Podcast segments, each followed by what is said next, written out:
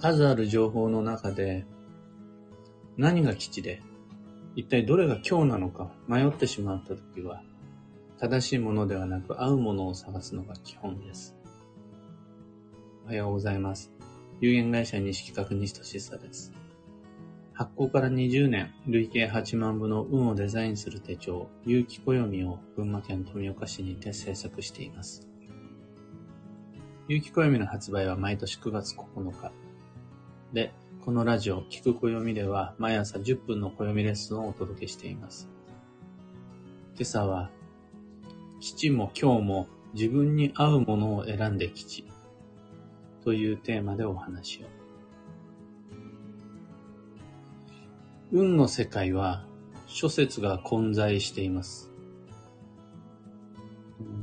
いろんな考え方の人が、いろんな時代の基準を、いろんな表現方法でみんなに紹介していて、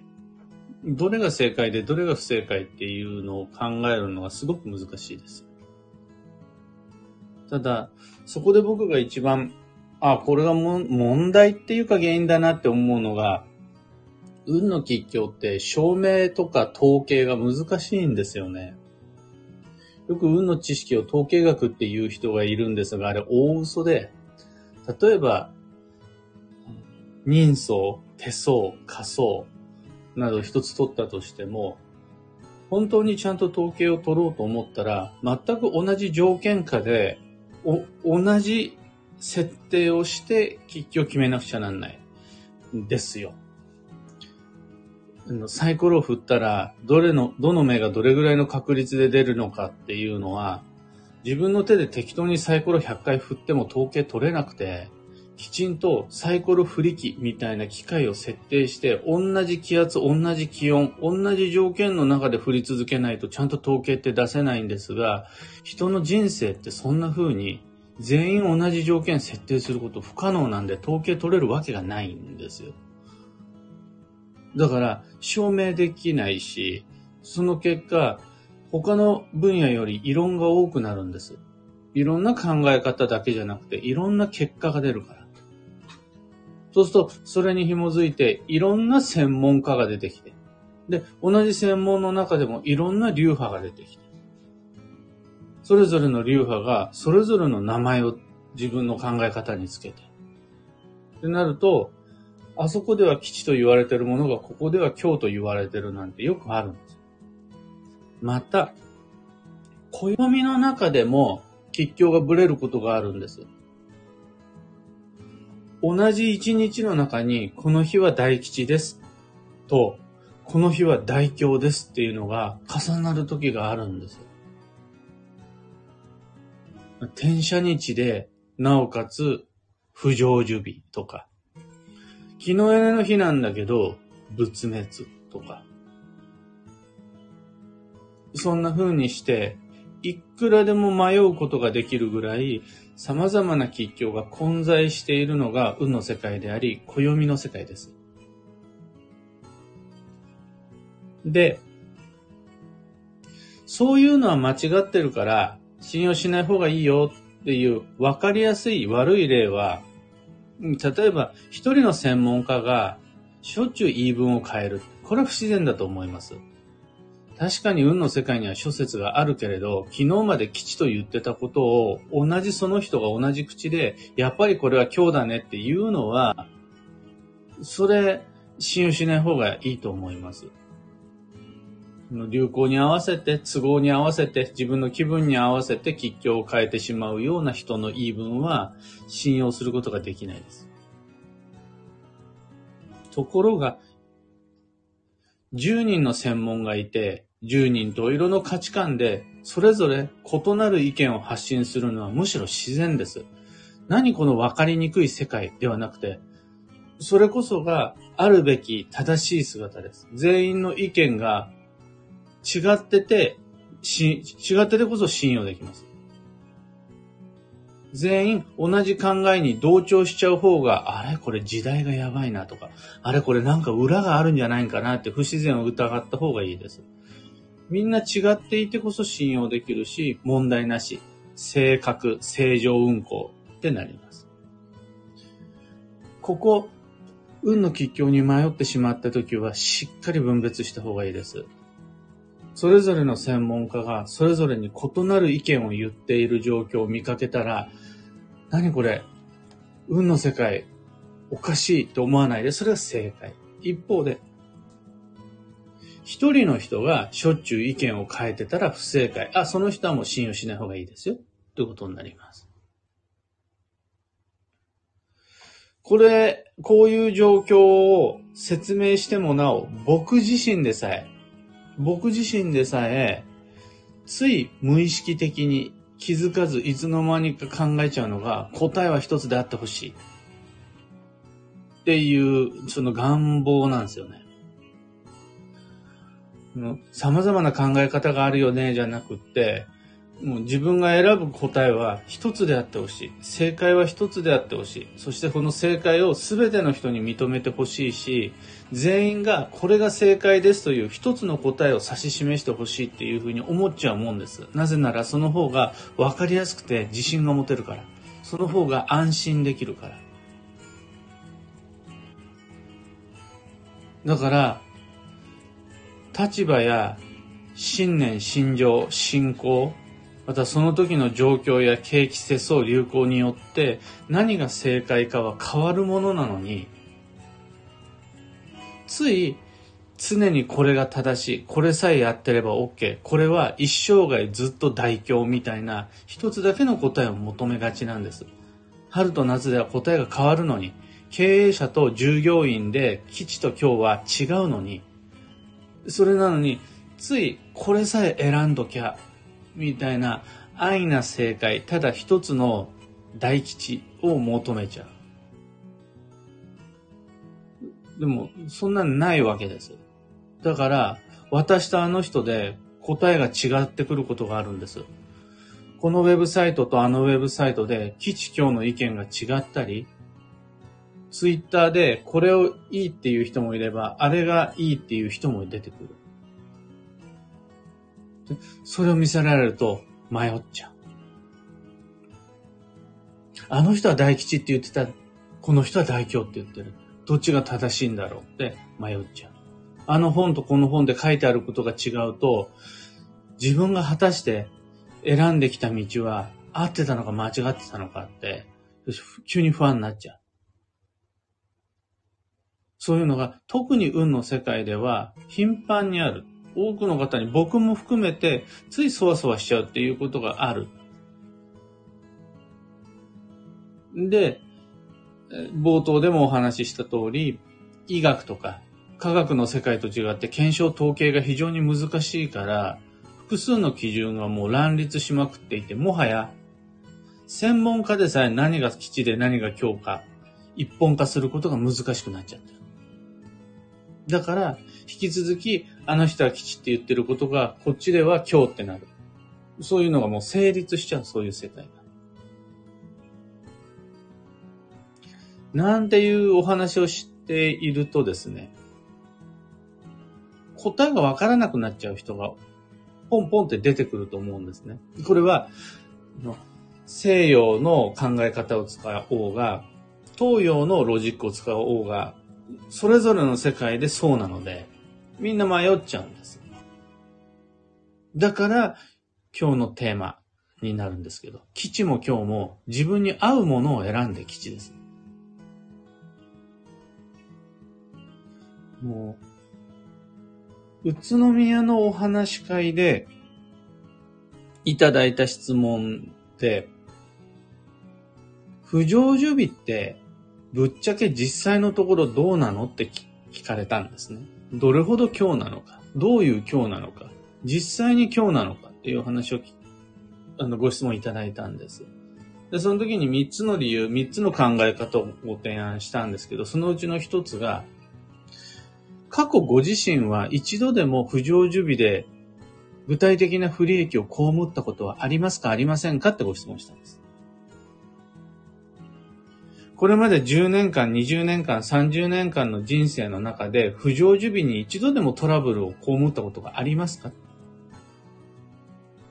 当然、あるっていう人とないっていう人がいるはずなんです。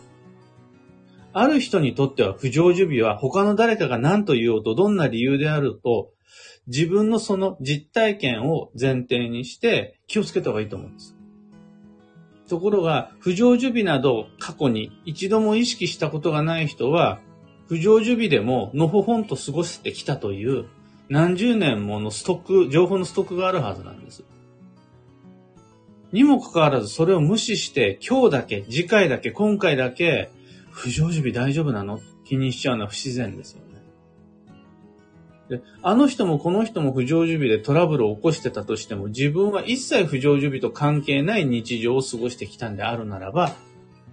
この後に及んで急に不成就日を気にするのはそっちの方が不自然になっちゃいます。そうすると、本当に不成就日ってあるのないのじゃなくて、僕たちが意識すべきは、過去自分は不成就日にどれだけの不利益を被ってきたのか、それとも来なかったのか。こっちを基準にして自分に合う方のことを選んだ方がいいわけです。不成就日に限らず、運の世界の中で乱立する、あの人は吉って言ってる、こっちは今日って言ってる。そういった一定しない答えの中で、自分にとっての唯一の正解は自分に合う方です。どれだけ多くの人がこれが正解って言っていたとしても自分に合わないんだったらそれは不自然だし。大先生様と意見が違かったとしても、合うものは自分にとっての王道だし。だから迷った時には何が正しいのか、誰が嘘をついているのかではなくて、そういう知識の気にし方じゃなくて、自分の人生において、今の自分の環境や立場において、合っているもの、親和性のあるもの、実際にそういうことが起こっているもの。これを自分にとっての正解と思って自信を持ち選ぶのが基地です。そして、自分とは異なる答えを持つ人を見つけたとき、必ずいるんで、私はこれが基地って言ってても、あの人はそれをきちとしない場合が必ずあるんで、その時に自分の答えを疑わないで基地です。また、相手の答えを疑わないで基地です。むしろ、答えがそれぞれ異なる状況を、あ、これが自然だな。これで問題なしなんだなって思える方が、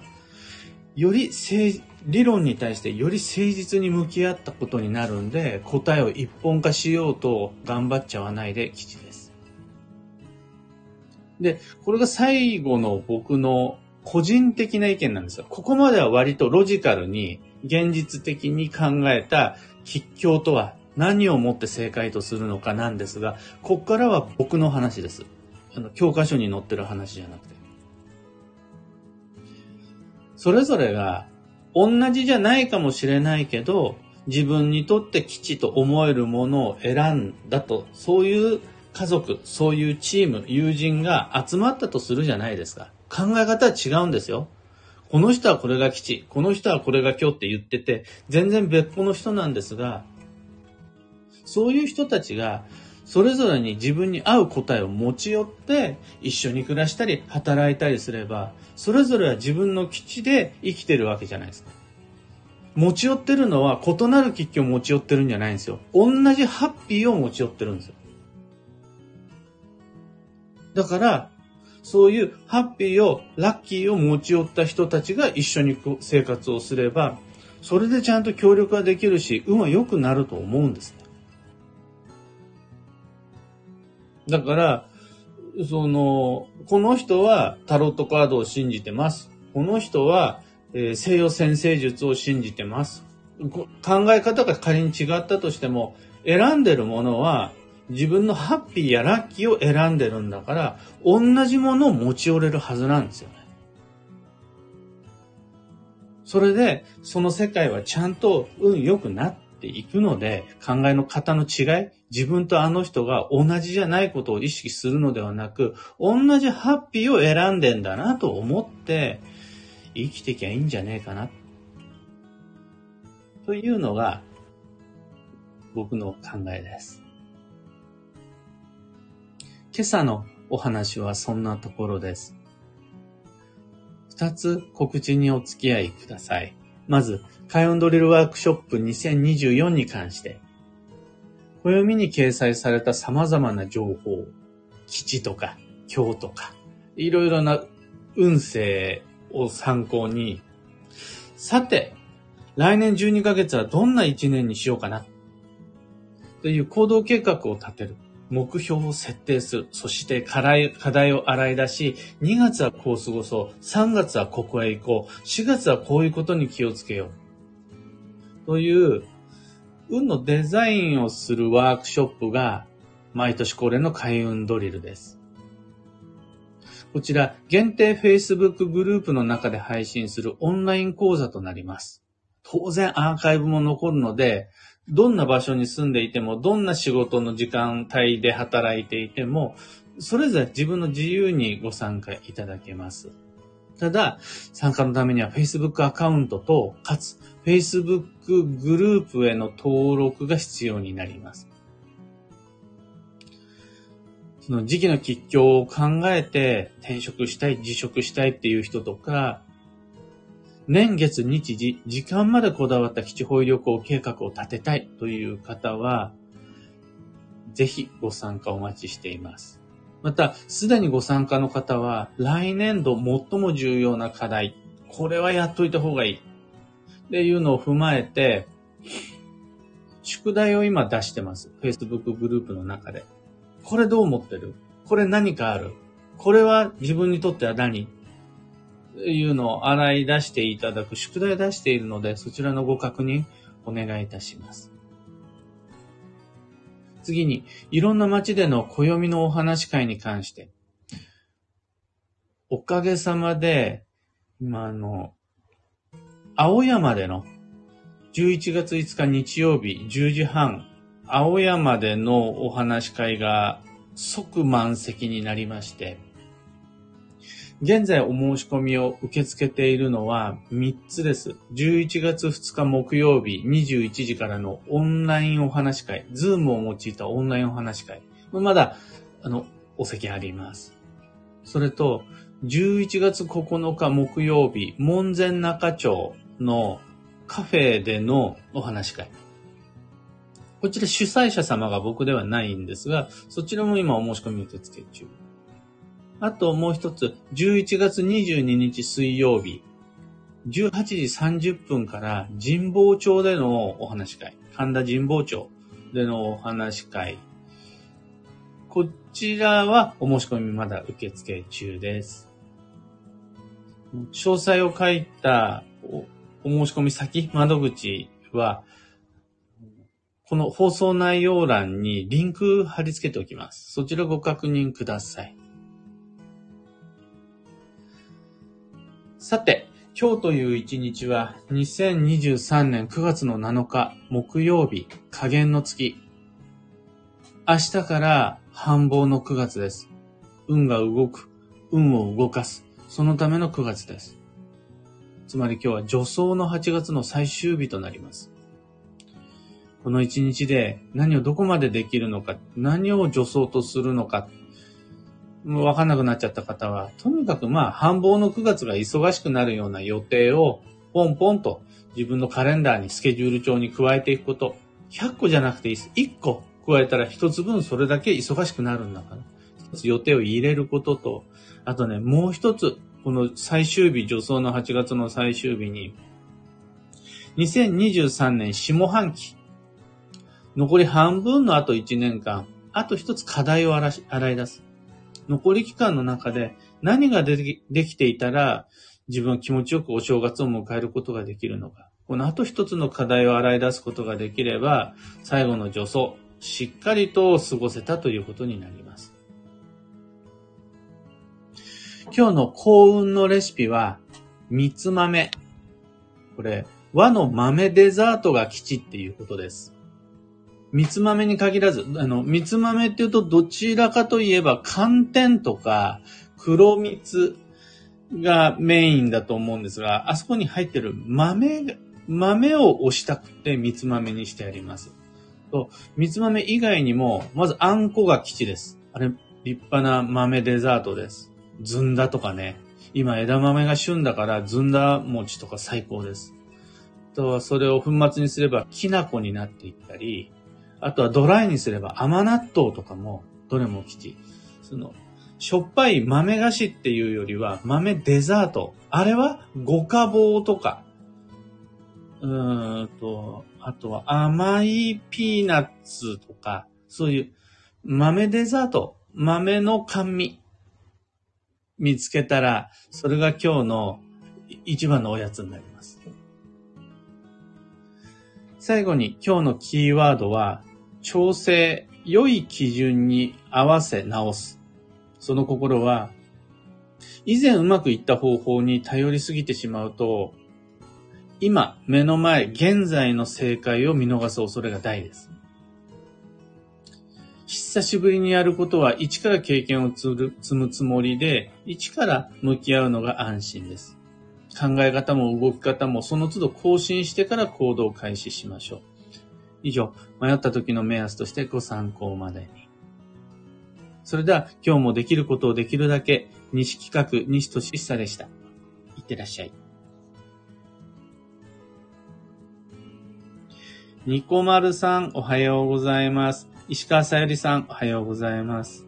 リーさん、おはようございます。花さん、おはようございます。エヌシャンティさん、おはようございます。かよさん、おはようございます。フレナさん、おはようございます。漢方花子さん、おはようございます。きみこさん、おはようございます。皆様、今日も朝からお付き合いいただきましてありがとうございます。みんなの街は、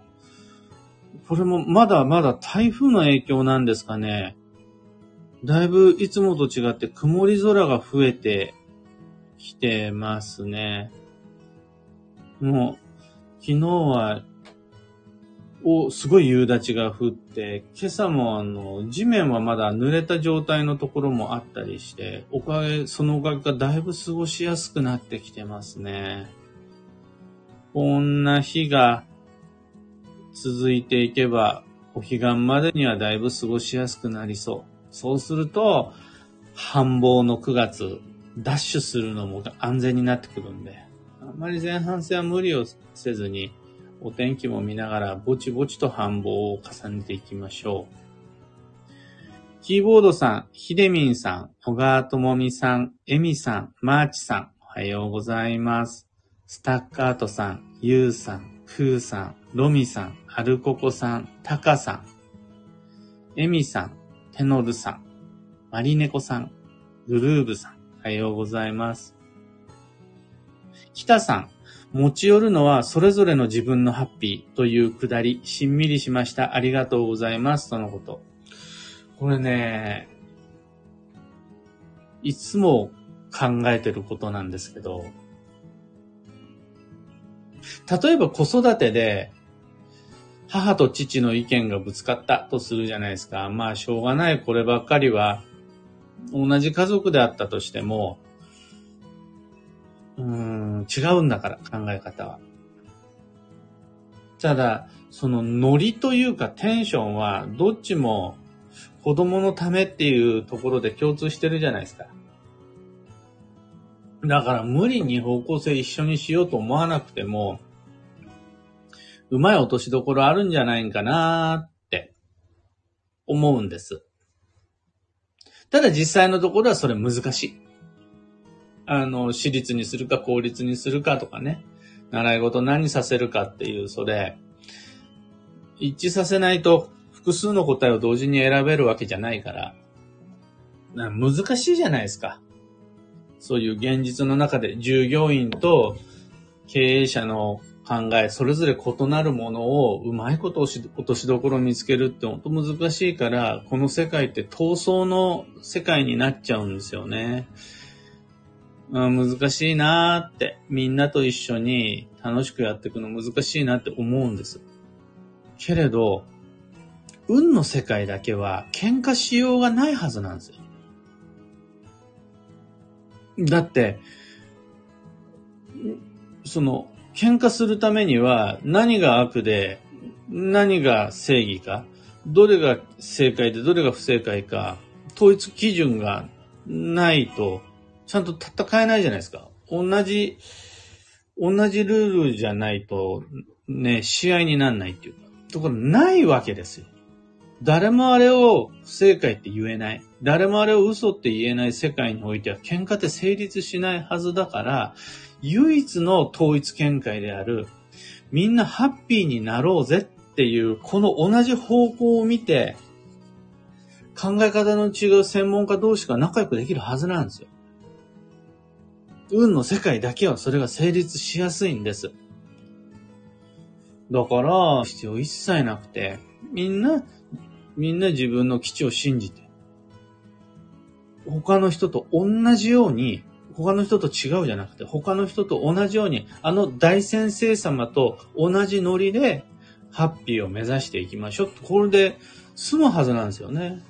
みんな何を選んでるんですかハッピーになるものを選んでるんです。これでもう、一言で済むはずなんですよ。なんでって聞かれたら今日本題の中でお話しした統一見解のない様々な諸説が混在する中でそれぞれ自分に合うものを選んで生きてるだけなんだから。答え一つじゃないんだからっていう前提で生きてんでしょじゃあいけますよね。その中での僕たちの唯一の共通項、ハッピーっていう。だから、本当はね、運の世界がこの世界で唯一の平和のはずなんですよ。でも、やっぱり僕も含めて自分と相手の答えが違うと不安になっちゃうし、ネットでいろいろな異なる、こっちでは吉、こっちでは今日っていうのを見ると不安になっちゃう。その心情はよくわかる。僕もあれって思うことはある。イラッとくることもある。あるから、その都度、ああ、でもこの人もあの人も目指してる道は一緒。同じで、優しいのとか、嬉しいのとか、気持ちよいのとか、楽しいのとか、同じ方向向いてるんです。アプローチの仕方が違うだけで、同じ方向向いてんだなって思うと、自分が意識すべきは合うもの。自分にとって合うもの。自分にとって必要な基地であり、自分にとって危険な今日。これをフォーカスして自分なりに運用していければ、みんなと同じ方向に進んでいくことができるので、安心です。石川さゆりさん、自分の基地を信じるって良いですね。それだけです。結局僕たちにできることは自分の基地を信じることだけ。だって、他人の基地を信じたところでそれは他人の話だから。また、他人の今日を恐れたところで、それは他人にとっての今日だから、僕たちにできることは自分に合う基地、自分に合う今日、これを信じて邁進するのみです。というわけで、今日もマイペースに運をデザインして参りましょう。僕も行ってきます。